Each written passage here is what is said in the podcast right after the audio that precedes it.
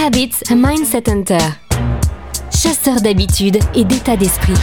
Cazador de hábitos et mentalidad. Un état d'esprit innovant pour une vie épanouie.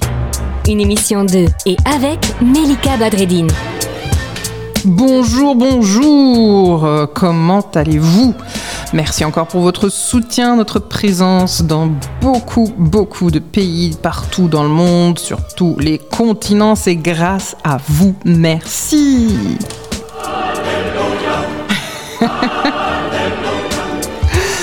Aujourd'hui, nous allons parler d'une des conséquences de cette crise sanitaire. Une des conséquences, et évidemment il y en a beaucoup, beaucoup d'autres, mais une de ces conséquences-là, c'est que statistiquement, un Français sur deux a changé ses habitudes de consommation pendant cette crise. Et oui, puisque la relation que l'on a maintenant avec certaines marques, euh, certaines choses qui ont fait émerger un ras-le-bol, beaucoup de choses ont changé et heureusement, vous me direz.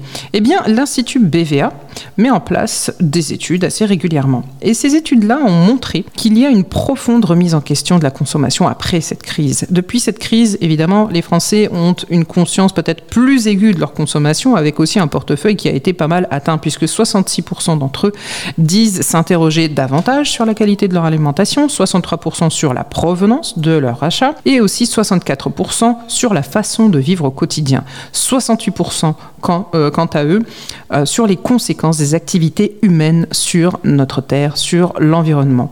Et donc, on disait qu'un Français sur deux change ses habitudes de consommation depuis cette crise, ce qui veut dire qu'on veut faire mieux. On a à cœur de vraiment euh, se rapprocher un peu plus, faire un peu plus local. 7 Français sur 10 expliquent qu'ils choisissent souvent des produits basiques et non transformés. Plus de 6 Français sur 10, soit 63%, font ou réparent davantage eux-mêmes les choses. Il y a encore énormément de statistiques qui montrent que les enjeux sont maintenant différents, qu'on se pose beaucoup plus de questions sur la conscience, de ce qu'on veut laisser aussi peut-être à d'autres. On se rend compte qu'évidemment, on n'est pas là euh, sur Terre indéfiniment, que finalement la vie ne tient quelquefois qu'à un fil. Beaucoup d'entre nous ont perdu des proches, il y a beaucoup de drames, euh, il y a beaucoup de choses qui sont vraiment traumatisantes. Alors euh, évidemment, on pense aussi à mieux consommer et aussi à s'éclater. Pourquoi pas On a envie euh, de, de, re-déjeuner ensemble, de faire des barbecues, on fait les choses aussi chez soi et par soi, et on se pose finalement les bonnes questions. Il y a une forme de culpabilisation hein, qui s'ancre aussi largement chez les jeunes, les jeunes consommateurs de 18-34 ans, puisque c'est un fait nouveau. Hein. Dans les sondages, 43% d'entre eux déclarent éprouver de la culpabilité quand ils font certains achats, contre 29% des Français en moyenne. Hein.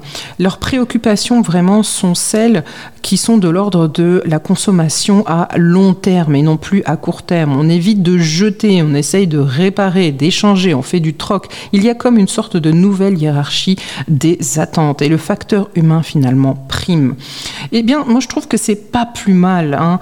On peut se dire que il y a quand même beaucoup de choses euh, évidemment dramatiques et, négatives qui ressortent. Hein. Il y a beaucoup de choses qu'on n'aurait pas voulu voir ou savoir peut-être qui, qui font pas vraiment plaisir avec cette crise. On est bien d'accord mais ce côté-là humain, c'est intéressant. Le bon plan de Melika. Le bon plan aujourd'hui, c'est de la recherche de la cohérence. Est-ce que cette recherche de cohérence n'est pas finalement la nouvelle boussole de certaines marques aussi, puisqu'on en voit certaines maintenant qui font un peu plus attention euh, à, la manière dont, dont sont traités peut-être leurs salariés, à la provenance de certains produits, aux horaires, au prix et à peut-être un peu plus d'équité? Alors finalement, ce bon plan, c'est la cohérence. Cette émission est maintenant terminée et comme dit Melika, fuck bullshit, love. Retrouvez l'ensemble des podcasts de Melika sur toutes les bonnes plateformes de streaming. Info, actu, formation, coaching, ouvrages sur melikabadredine.com.